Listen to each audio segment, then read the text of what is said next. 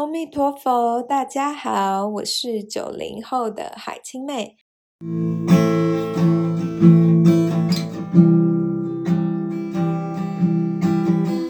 我年轻，我学佛。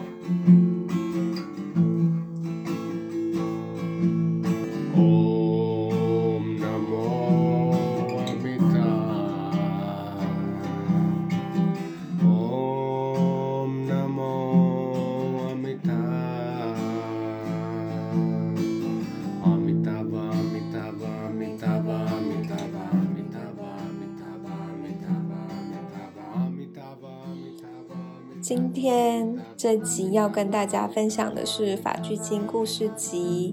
《法句经》它一共有二十六品，我们今天就从第一品的双品开始分享。一之一，瞎眼的阿罗汉。故事要开始喽！有一天，瞎了眼的一个高僧大德迦丘帕拉，他到知树给孤独园。向佛陀问讯，问讯就是一个恭敬的问候的动作。当天晚上，他在步行的时候，他意外的踩死了一些昆虫。第二天早上，金色的其他出家众去找迦丘帕拉的时候，发现到这些昆虫的尸体，他们就认为。迦丘帕拉犯了戒，所以就去跟佛陀报告这件事情。佛陀首先就问他们了：“你们是不是有亲眼看到迦丘帕拉尊者踩死这些昆虫啊？”他们回答说：“诶，没有诶。”佛陀就劝告他们：“就像你们没有亲眼看见他杀生，他也看不见这些昆虫。再说了，他已经证到阿罗汉果了。”他就没有杀生的念头，所以他并没有犯戒。那这些打小报告的出家人就继续问佛陀说：“诶，那迦丘帕拉他的眼睛为什么会瞎掉？”佛陀就跟他们讲了迦丘帕拉的前世，来说明业力的影响。迦丘帕拉的某一个前世呢，是一个医生。但是他却故意让某个女人的眼睛瞎掉，就是这个女生，她答应加丘帕拉说：“如果你能够彻底治好我的眼睛的疾病的话，我跟我的儿子就愿意做你的仆人。”但是他后来就很害怕，真的变成加丘帕拉的仆人，所以就算他的眼睛好了，他还是骗医生说。哦，我的眼睛状况越来越糟，那医生就很清楚说这个女人就是在骗他嘛，然后医生就不爽啊，他就要报复，所以就给他另一副药方，就最后就使他的眼睛完全瞎掉了。我刚刚突然想到宫斗剧，由于这个罪行哦，这个医生在往后很多事都是瞎子，所以迦丘帕拉他。这辈子就算证了阿罗汉果，他都还是瞎子，他必须要承受他前世的果报。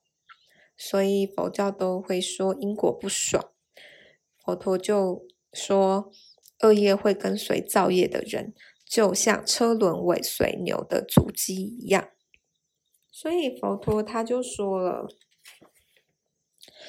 心是所有法的先导，心是所有造作的主导。如果人他造作身口意的恶业，他必定受苦报，就像牛车紧随牛的足迹。然后，我觉得这个故事带给我们的启发就是说，最重要的是你的念头，还有你的动机。我们可能在整理房间，在擦桌子，乃至在外面走路。在地板上走路的时候，可能都会踩死蚂蚁啊，不小心杀死蜘蛛啊，等等的。可是你是故意的吗？你是很生气的，想说我要把你们通通消灭这样子，还是你是，嗯、我现在要打扫喽，我不是故意的，请你们先离开，然后你再打扫。可是不小心你还是杀死了一些昆虫，那你可以把他们做个皈依，皈依佛不堕地狱，皈依法不堕恶鬼，皈依僧不堕畜生。这种就跟啊，我要把你们统统消灭，我看你们不顺眼的那种念头，它就差非常的多，他的心念，他的柔和度就差非常的多，所以鼓励大家。就算你不小心杀生了，可是你没有杀生的念头。然后像我妈，她如果开车不小心撞到猫啊，或者是她在路上看到鸽子啊，她都会去把它们安顿埋葬。我觉得这是非常好的做法，在卫生条件许可的情况下啦，不散播疾病的情况下哈。然后第二点就是。加丘帕拉尊者的眼睛瞎掉了，是因为他某一个前世让别人的眼睛瞎掉，然后佛陀说他之后很多事他的眼睛也都瞎掉，所以做坏事是非常得不偿失的。我们这辈子让别人好看，一时快活，可是可能往后的好几辈子就是别人让我们好看，所以。真的少造恶业，因为会让我们自己过得很辛苦。这是第一则故事。然后我们接下来看一至二，何必妄想？玛塔坎达里他是一个年轻的婆罗门，他的父亲非常非常的吝啬，从来都不会布施。所以，就算玛塔坎达里他是独子，但他身上所戴的首饰也是他爸为了省钱亲自给他打造的。所以，当他得了黄疸病的时候，他父亲也不请医生来给他 看病，最后他就病入膏肓，没有药医了。他父亲知道他快要死掉的时候，就叫人把他抬到走廊上去，以免 来家里的人看到。他父亲是多么的有钱，这样子。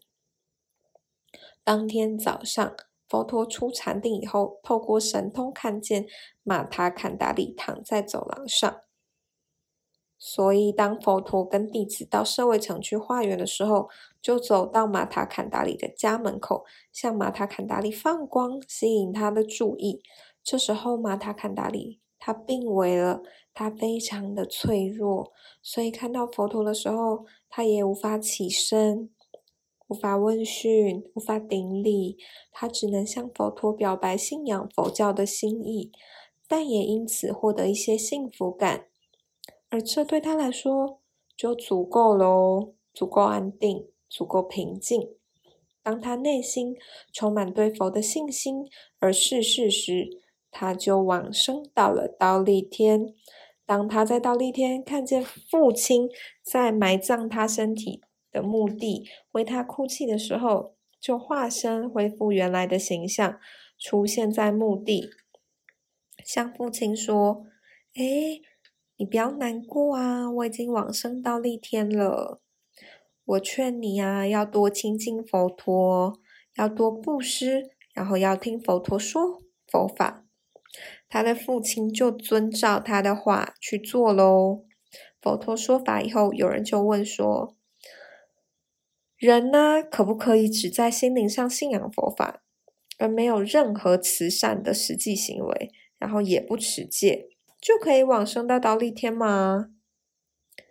有这么便宜的事情吗？”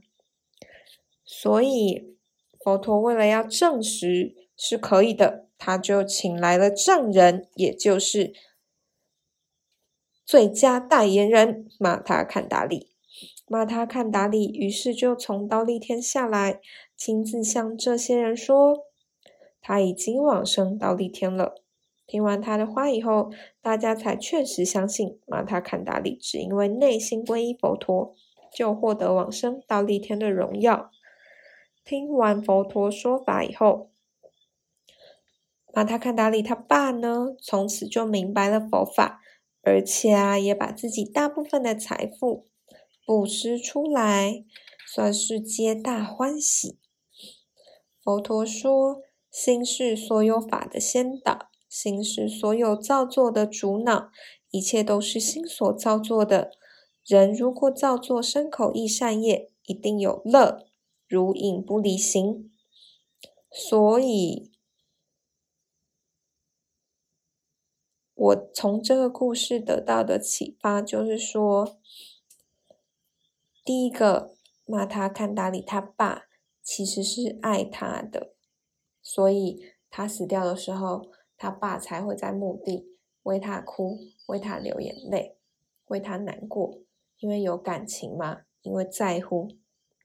因为现在坊间很多家庭疗愈的书，就是讲要疗愈亲子的关系，我们小孩跟父母的关系。然后我。所以你从这个故事，你就可以看到，其实玛塔坎达里他爸其实是爱他的，可是因为他的习气太重了，他太重钱了，所以连花钱为他买首饰都做不到，要自己做，因为自己做省钱嘛，只要花原料就有了。这是他爸爱他的方式，因为他爸太爱钱，所以。他爸只能用这样子的方式去爱他，所以我们不要拿父母给我们的爱去跟别的父母给他们小孩的爱做比较，因为每个人他的习性、他的限制其实是很不一样的，所以我们不要老是觉得别人是针对我们、冲着我们来的。其实每个人都用他们当下所拥有的条件，然后去对这个世界，还有我们去做他当下能做最好的贡献。这是第一个。然后第二个就是，永远不要放弃你的影响力，不管你的职位多么的渺小。不管你的地位多么的卑微，你内心可以是很有价值感，你的内心可以是很强大的。你就算只是一个办公室倒茶水的小弟小妹、跑腿的人，你都可以给别人一个微笑，给别人一个拥抱，给别人一句鼓励的话。那就可以帮助他度过多少生命的低潮，还有多少人生的冬天，可能就因为你一句话的鼓励，他每一次都会想到，然后都可以让他重整旗鼓，重新振作起来。我就是想到，我有一次梦到圣严法师。他在签书会上，我其实根本没有参加过他的签书会，这纯粹就是我的梦而已。他就在签书的时候指着我，然后跟别人说：“这个人以后会很有成就。”其实现实生活中根本没有发生，但是我只是因为这一个梦，就是我就会觉得我被肯定了，然后。我要努力，我不能放弃我自己。当别人都还没有放弃我，我凭什么要放弃？这样，就是连一个梦他都可以鼓励我，那更何况是我们实际的对别人布施，说一些鼓励，说一些赞美的话。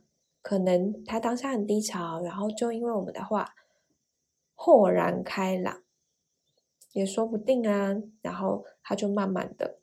走出来，所以不要小看我们每个人的影响力，乃至你不说话，你只是为对方做一些事情，他可能都会很感谢你，然后他就会觉得这个世界很美好。就是我很希望可以帮助很多。想自杀的人，所以我我觉得还是要从平常的日常生活经营开始。如果我们每个人每一天都可以对别人再友善一点，再温暖一点，然后这个世界它就会更有希望，就会想要让人类更想要住下去，大家就不会那么的想自杀，因为其实自杀就是你自己也是一条命嘛，你自杀你就是杀生啊。跟堕胎一样，对。然后佛教是杀盗淫妄九五戒第一条就是杀生戒，所以是非常的不鼓励自杀的。所以圣严师父就说：“呼吸就是财富，活着就有希望，留得青山在，就会不怕没柴烧。”我希望大家可以。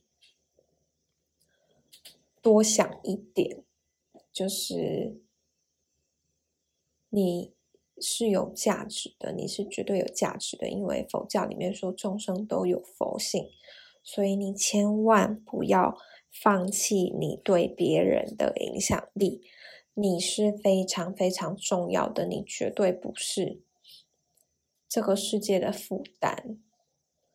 我。以前想要自杀的时候，然后我一直觉得自己是这个世界的负担。我没有真的做实际的动作去伤害自己，可是我只要有这种念头，我就会很想哭。可是就是因为当时我的咨商师就开导我，他很坚定的告诉我说：“你绝对不是负担。”然后我就。止跌了，止跌回升，然后就去慢慢的去探索我的人生，人生的意义，然后还有活着的价值。对，所以千万不要放弃你的影响力，你是非常重要的。我说你很重要，你就是重要的，这是我非常的想要传递、传达的讯息。我希望每个人都可以知道这件事情。然后我们要进入一之三，报复的苦行者。地沙是佛陀的表弟，晚年出家为僧。他喜欢假装自己是长老比丘，如果来访的比丘得到他的同意，为他服务时，他就非常的高兴。但是他却不尊敬真正的长老比丘。而且也经常跟年轻比丘争吵。年轻比丘，比丘的意思就是出家的男众，男生的出家人就叫比丘，女生的出家人就叫比丘尼。如果有人说他的行为不如法，他就哭闹、生气，非常不满意，并且向佛陀抱怨。佛陀对。他这个表弟的情形了然于心，所以每次都跟地沙说：“你要改变你自己的行为，而且不要记恨，因为只有不记恨，才能消除恨意。”佛陀说：“地沙不只是这辈子才这么顽固，前世的时候也很固执。他的某一个前世是顽固的苦行者，名叫提婆拉，因为误会。”诅咒一个非常神圣的宗教师，虽然当时国王劝他要跟宗教师恳求宽恕，但他悍然的拒绝，say no。国王最后只好以武力的方式迫使他向该宗教师恳请宽恕。这里有一个备注说，佛陀经常教诲弟子不可以报复。即使受到激怒，也要随时随地修习忍辱。忍辱其实就是安忍。佛陀赞叹那些尽管有能力报复，但忍辱并且原谅辱骂他的人。在整部法句经故事集当中，佛陀多次受到他人严厉的批评、怒骂还有攻击，但佛陀仍忍辱如常。忍辱不是脆弱或失败的表现。而是为人坚定信念的表征，让我想到，我看《佛陀传》的时候，有一个人，他也是跟佛陀就是抱怨，然后诉说他的不爽，然后佛陀就问他说：“如果你送别人一个礼物，别人不接受，那那个礼物是谁的？”然后那个人就说：“嗯，那又回到我自己身上。”佛陀的意思就是，辱骂跟责备也是一样。所以，为什么不要报复？因为你报复，你就是收下别人辱骂的礼物，你就不要收下就好了。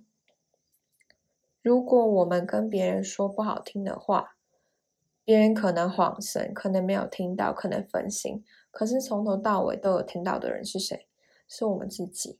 所以不要辱骂，不要去责备别人，因为受苦受难最大的人就是你自己。我们不要作茧自缚，哈。好，然后佛陀就说。人的内心若保持他辱骂我、殴打我、打垮我、劫夺我的想法，心中的怨恨无法止息。人的内内心如果没有他辱骂我、殴打我、打垮我、劫夺我的想法，心中的怨恨就能止息。所以和平都是从内心开始的。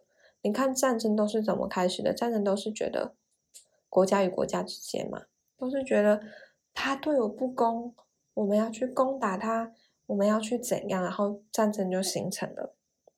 从人与人之间，到国家与国家之间，到公司与公司之间，这在社会很普遍，到现今的社会都还是这样。然后我想要分享这个故事带给我的启发是：不记恨才能消除恨意。因为我是高敏感族，然后我很敏感，所以别人经常的，因为我的点太多了，别人经常的会踩到我的点，然后我就很容易记恨，我记忆力又很好。像我姐就是非常不记恨的类型，因为她真的很多人，她真的事情发生晚，她真的就忘了。可是我记忆力真的很好，我就非常的受苦。我就真的非常，我真的会记恨，就是我会记得他对我不好什么之类的，然后所以你就知道我的人际关系我也不是很开心，然后我一直到这几年我才知道说，让事情发生是没有关系的，但是重点是我们要让它过去。所以过去你才可以让事情过去，你才可以不记恨。然后我要怎么样不记恨？其实让我们受苦的，我最近读拜伦凯蒂的书，就《我需要你的爱》，这是真的吗？这本书，然后他就有说，让我们受苦的都是我们自己的念头，所以你就要去想怎么转掉你的。你当下让你受苦的念头，你只要转了那个念头，你的受苦就没了。然后最好是有一个很固定的方法可以帮助你，比方说你的呼吸就可以当做你的一个方法。假设你很生气，或者是你现在真的很难过，一直哭，你的情绪真的很澎湃。这时候你可以去感受你的呼吸。有时候我们的情绪太粗了，我们根本感受不到我们的呼吸。你可以回到你的呼吸上，吸、吐、吸、吐。你回到了它的规律，因为呼吸是我们本来就有的嘛，随身都有，随随身带的呼吸。然后你记在北调，你承受不住的时候，就呼吸呼吸。你先把你当下受苦的情境挪开，你可以离开现场，你可以闭眼睛，你可以去上厕所，反正就是你先挪开，然后回到你的呼吸上。厕所很臭，你就去找一个 没那么臭的地方，就是先让自己平静下来，喝杯水，洗洗脸。洗洗手，让自己有一些比情绪更多的那种触觉，然后回到你自己的呼吸上。像我，我的方法就是念佛，就是阿弥陀佛，就是回到佛上面。因为当我们把注意力回到佛号或者是呼吸上的时候，我们就让自己从刚刚那个受苦的念头或刚刚的对我们来说非常刺激的情境先挪开。就是我们，你当然可以，你回家你可以看剧嘛。可是你上班的时候，你跟人当他起冲突的时候，不是每个情境发生的时候，你都可以马上看剧啊。对，所以要，甚至你可能手机会没有电嘛，然后行动电源或是充电宝也可能没有电嘛，所以你就要有一个。不用有电，你随时随地都可以使用的方法。呼吸就是一个非常简单的，随时可以帮助我们回来的一个方法。这样子，就是我们可以驾驭、去理解，然后驾驭我们的情绪，然后做情绪的主人，做我们自己的主人。就是虽然说不记恨，因为恨它是一个非常强烈的情绪了。可是每件小事，我们都尽量的让它过去。你看，每天生活中大大小小会发生多少事情，我们每一件小事不顺心的事，都尽量的让它过去，想想办法把情境挪开，让它过去。这样，然后你就会发现，你不需要再去追求什么，要得要。赚到一百万，成为百万富翁，我才可以开心。你开心的条件跟门槛就可以降低非常的多，然后你的人生就会开心很多。这个就是真正的快乐，真正快乐是从内心开始做起的，而不是外在的条件。就像时不时的会耳闻听说。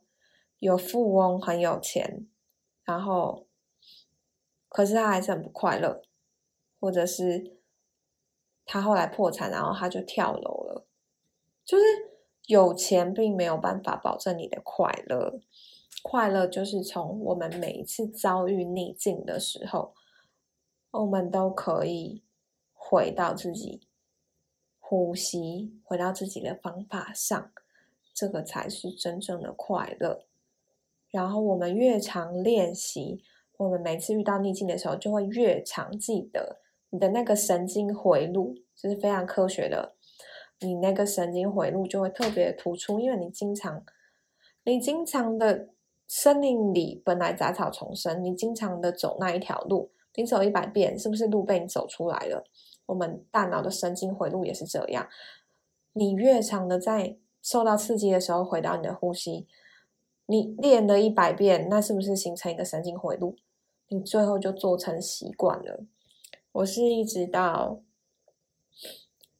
呃去年就开始可以，我的情绪澎湃的程度还是蛮大，情绪起伏还是蛮大的。可是我可以回到符号上面，就是我我可能哭，我可能干嘛，我可能抱怨。可能不高兴，可是我，我当下可能没有办法马上的念阿弥陀佛，可是我会想得起来这件事情，乃至我去年十二月三十一号，我的切水果的时候，我切到自己的手，然后我的血，我看着我的血就一直流，哎，我没有做好止血，然后我就看着我的血流，然后我就开始念佛，我就想说啊。血流光的话，我也可以往生，阿弥陀佛的极乐世界。这样，这是半开玩笑，可是重点就是，不论遇到什么境界，你永远要记得回到你的方法上，从逆境开始练起，因为顺境比较难练。因为你很开心的时候，你很容易，你也很容易被牵着走，然后大家也不觉得开心是一种烦恼。所以我们会从顺逆境开始练，然后你逆境练得好，你顺境，因为其实顺境带给你的开心，它也是一种情绪上的起伏。佛教是说一切的情绪它都是苦，因为情绪是无常，无常它就会生灭，生灭就它会来也会走。它来的时候你很开心，所以它走的时候你就会很痛苦。如果你因为它来而开心，所以我们会接受它的来去。可是我们会尽量的，不论是顺境还是逆境，我们都会尽量的回到我们的方法。所以你就不会有怨恨。所以你失意的时候，你不会难过，你不会去伤害别人，你也不会伤害自己。然后你得意的时候，你也不会忘形。